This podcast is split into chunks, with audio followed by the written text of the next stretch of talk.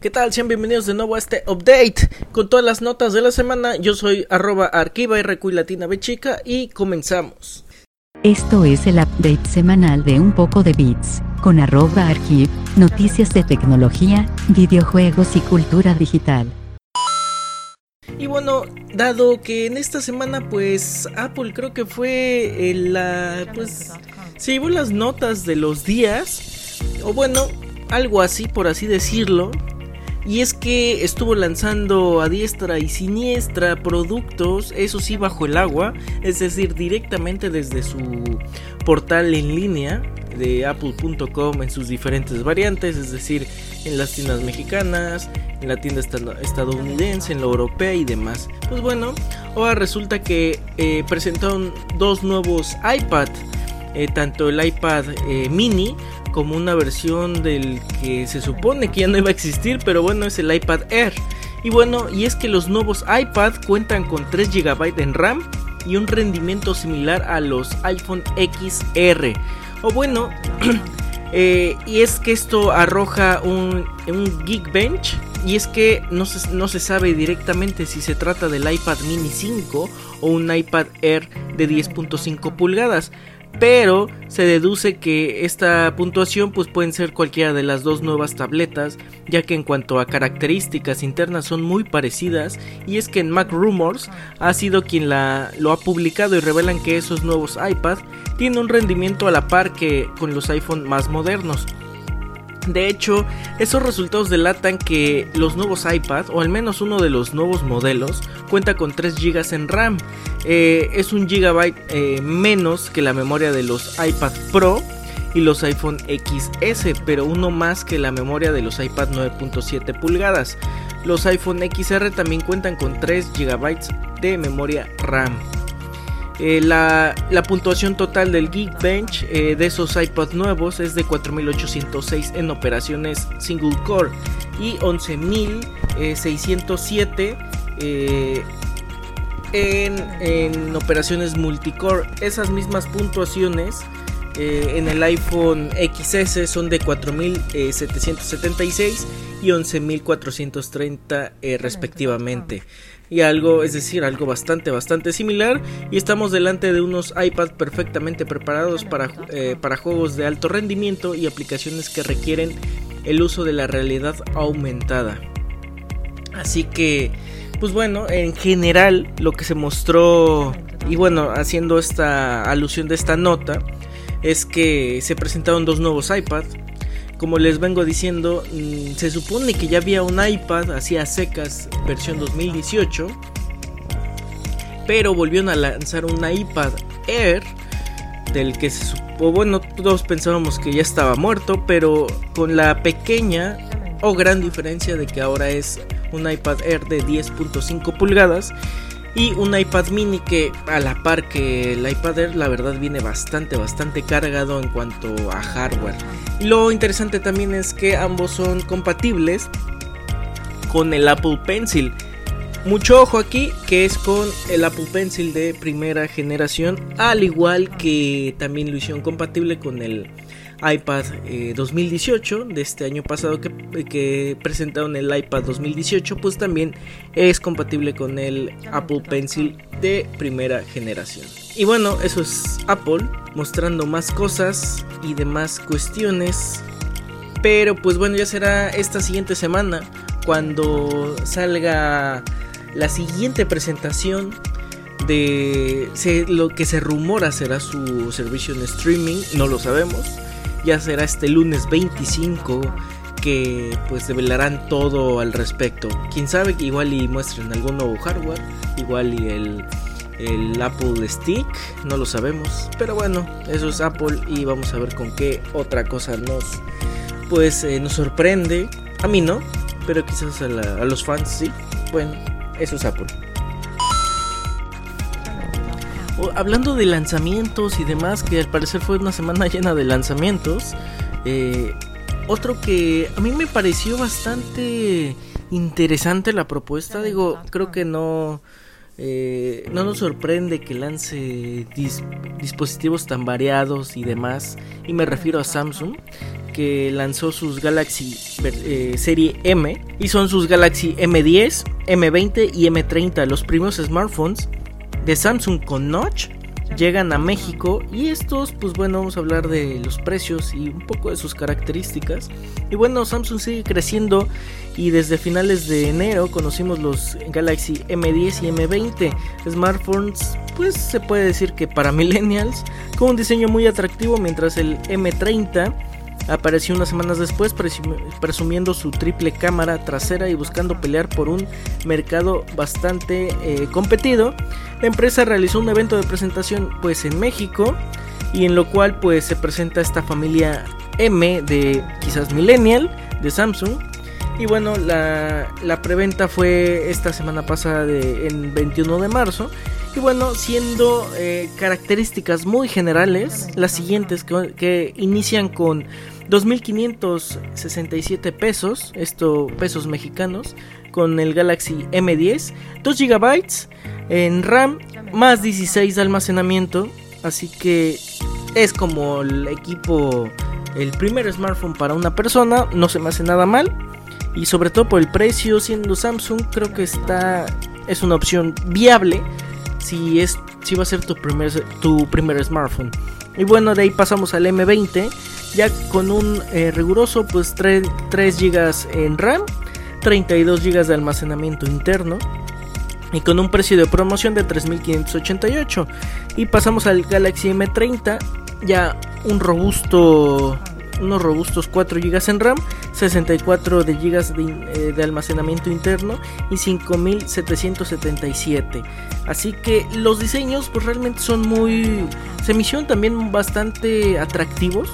Es, casi todo pantalla con un pues con un tipo notch de gota en la parte superior y con bordes eh, de la pantalla redondeados. Se me hace bastante atractivo eh, eh, por ejemplo el M10 presume una pantalla de 6.2 pulgadas con una resolución HD es decir de hasta 120 píxeles eh, un procesador Exynos, el 7870, y una cámara trasera doble de 13 más 5 megapíxeles, mientras que el M20 eh, disfruta de 6.3 pulgadas, esta sí completamente Full HD de hasta 1080 píxeles, y con un procesador Exynos 7904.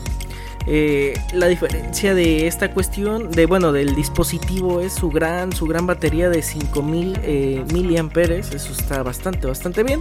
También con diseño, evidentemente, del notch y partes eh, de bueno, de los bordes redondeados. Y por último, el M30 que tenemos una pantalla Super AMOLED de 6.4 pulgadas, también Full HD, con también con una batería de 5000 miliamperes y todo esto lo corre un Exynos 7905 y esto sí con una cámara eh, trasera triple con una principal de 13 megapíxeles, 5 megapíxeles y otra de un gran angular de 5 megapíxeles. Eso está bastante bastante viable.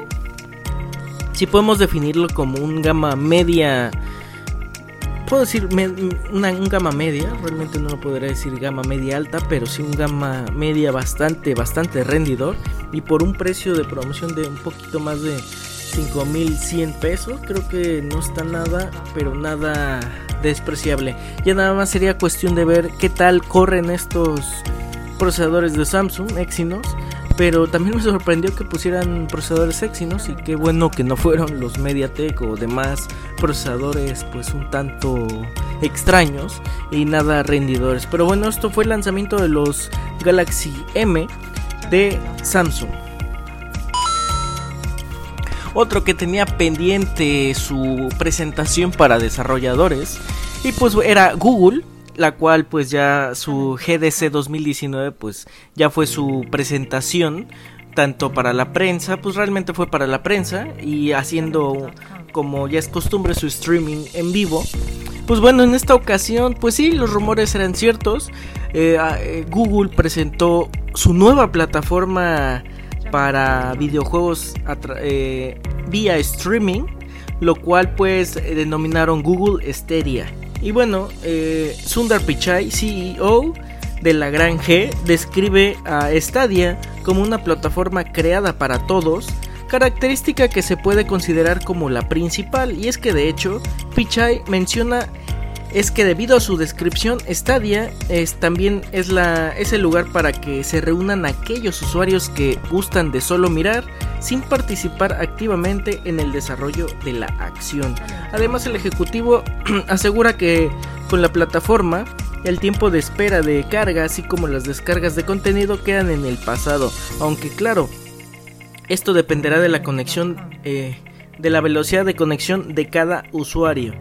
Esto y todo esto, lo más eh, sobresaliente pues es que es sin necesidad de consola. Y es que para acceder a Stadia no será necesaria una consola, sino que se podrá jugar desde una computadora, laptop o bien desde smartphone, e incluso desde televisiones compatibles. Esto evidentemente Smart TVs. Eh, lo que es mejor, jugar un título desde diferentes dispositivos será posible, sin esfuerzos en el eh, cambio entre uno y otro todo el peso del procesado de Stadia caerá en los data centers de Google y la nube. Y bueno, respecto a detalles técnicos, eh, Google, asegura que en su lanzamiento Stadia podrá hacer streamings de juegos de hasta calidad 4K a 60 cuadros por segundo. Sin embargo, en el futuro la compañía apunta al 8K y 120 cuadros. Uno de los primeros en llegar será Doom Eternal, mismo que soportará los 4K a los 60 cuadros y HDR. Además, Stadia permitirá el juego entre plataformas, sí, es decir, este famoso cross-platform, que es decir, los usuarios de Nintendo, de Xbox y dudo mucho que los de PlayStation, pero pues bueno tratará de generar una, plataforma eh, con experiencia multijugador todo eh, generando pues, también una este todo un servicio de guardado en la nube y demás. Así que pues bueno este día también un espacio para los desarrolladores. Google no menciona alianzas con estudios eh, desarrolladores de juegos, pero sí mostró una gran lista de motores gráficos compatibles con su plataforma, alentando a desarrolladores a participar y crear su propio eh, contenido. Bueno, finalmente YouTube es una parte muy importante de Stadia, con la posibilidad de hacer streaming desde la plataforma a la cuenta del usuario, o bien compartir directamente clips de video capturados, así como almacenar partidas y demás. Y bueno, todo esto viene eh, acompañado de, de hardware de Google. Y bueno, también eh, se confirma la llegada del nuevo integrante de la familia, que este es el hardware de Google, el control dedicado a Stadia, mismo que previamente se dejó ver en forma de filtración. Eh, su diseño realmente es bastante tradicional, se parece bastante a un mando pues de Xbox, de Xbox One. Eh, y bueno, pero lo que sí llama la atención es la presencia de un botón dedicado a realizar capturas de imágenes y de video, así como otro dedicado a la activación de Google Assistant mediante el micrófono integrado en el control. La conexión del control es mediante Wi-Fi directamente a la sesión del juego en la nube.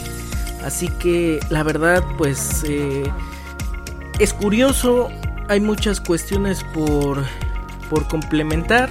Eso sí, nada más está enfocado ahorita a diversos países limitados, es decir, Estados Unidos, Europa, Reino Unido y Canadá. Y esto pues será lanzado durante el 2019 sin definir fecha concreta. Eso es Stadia, eso es Google y pues a ver cómo, cómo sorprenden porque pues evidentemente si quieren eh, transmitir 4K eh, 60 cuadros vas a necesitar bastante, bastante conexión o bueno, velocidad de internet. Pero bueno, continuemos. Ya después de todo, más que podría decirse como que un rumor confirmado, casi. Y es que bueno, se filtró una lo que vendría siendo la la nueva consola de Microsoft. Y digo nuevo, nueva consola porque es una edición nueva, más no una nueva generación de, consola. Y eso me refiero a que, pues bueno, así va a lucir la Xbox, la Xbox One S sin unidad de discos. Y se rumora que llegará a México el 7 de mayo. Y es que bueno, a inicios de marzo les se comentaron que más detalles de lo que podría ser la apuesta de Xbox al mercado digital con su consola sin unidad de discos. Y en este momento se mencionaba que las reservas iniciarían en abril, mientras el lanzamiento se dará en mayo. Todo en cuestión pues prácticamente semanas. Y es que Windows Central ha recibido fotografías de la consola incluyendo el empaque en el que será ofrecido. Confirman que el nombre oficial es Xbox One S All Digital Edition y tendrá un lanzamiento global del 7 de mayo de 2019 en todos los mercados donde Xbox eh, tenga presencia oficial.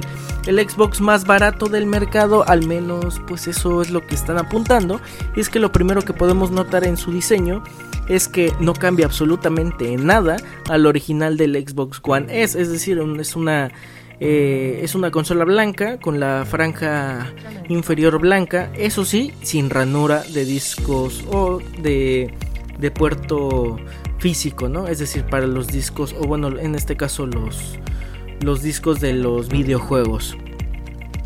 El medio eh, recreó una caja para proteger los orígenes de las imágenes recibidas y así y pues bueno en, la, en nuestro Twitter de arroba un poco de bits lo podrán este, la podrán observar completamente pero realmente como les digo pues es prácticamente una Xbox One X perdón una Xbox One S eh, color blanco sin demás eh, sin, otra cosa. Y eso sí en la caja pues sí vendría este, señalado que no cuenta con lector de discos. Eh, la consola llegará con un disco duro de un terabyte, lo cual se me hace eh, por mucho, por mucho, por mucho, muy, muy bajo porque pues estamos hablando de una consola que se está dirigiendo al mercado digital, es decir, que solo vas a estar descargando contenido, pero imagínense que un juego que bueno, esta consola se supone que puede soportar hasta 4K en reproducción. No, bueno, sí, reproducción 4K, este HDR y demás. Imagínense un juego que pues por lo menos con demás cuestiones de texturas y demás fácil si debe estar llegando hasta los 100 gigas. O sea, un, juego muy pesado. imagínense 100 gigas y estamos hablando ya del, del casi este, el 10% del disco. Pero bueno, eso es entre comillas porque realmente con el formateo del disco, el sistema operativo y demás, estamos hablando que fácil estamos hablando de casi 900 gigas, ¿no? De almacenamiento neto del que podrás este, instalar. Y bueno, ese paquete vendrá con las versiones digitales de Forza Horizon 3, Minecraft y sea, eh, of Thieves, sin hacer eh, una mención directa de Game Pass, el servicio digital de, juegos. Eh, respecto al precio, comenta que será el más bajo que existe en todas las consolas actuales de Xbox, aunque no se menciona un precio aproximado, señalan que el anuncio se puede dar a mediados de abril en el evento Inside de Xbox. ¿Cuál sería el precio adecuado? Este, a mí me parece, o sea, e, en, hasta en Black Friday y demás, eh, tú puedes hasta encontrar un Xbox One S, hasta en bundle con juegos y demás, hasta en 4500, o sea, imagínense. Precio de lista normalmente son, estamos hablando como de 5000 a 6000 pesos. Así que esta consola, precio de lista, yo quiero imaginarme que va a estar entre no sé, 3.500, 4.000 pesos. Imagínense en un Black Friday entonces cuánto llegaría. Pero bueno, ese es el estimado que yo, yo creo que puede llegar a costar esta consola. Pero pues bueno, ya será cuestión de en estas semanas o en estos días de que Xbox ya confirme el precio de la nueva consola. Que va a ser completamente como medio digital. Y pues a ver qué tal eh, pues les va, le va a Xbox con toda esta cuestión. Y pues bueno. Y pues bueno, ya esas fueron las notas más importantes que nos encontramos en todo el internet esta semana, en este update semanal que se enfoca en, notas de tecnología, videojuegos y cultura digital. Pues bueno, yo me despido, no sin antes eh, pues pasar a mencionar que nos pueden visitar en arroba un poco de bits eh, si tienen algún comentario, queja o sugerencia en arroba arquiva y recuilatina chica. Nos vemos en el siguiente update. Bye. Esto es el update semanal de Un poco de Bits. Recuerda que puedes seguir la conversación en Twitter, Facebook e Instagram. Encuéntranos como Un poco de Bits.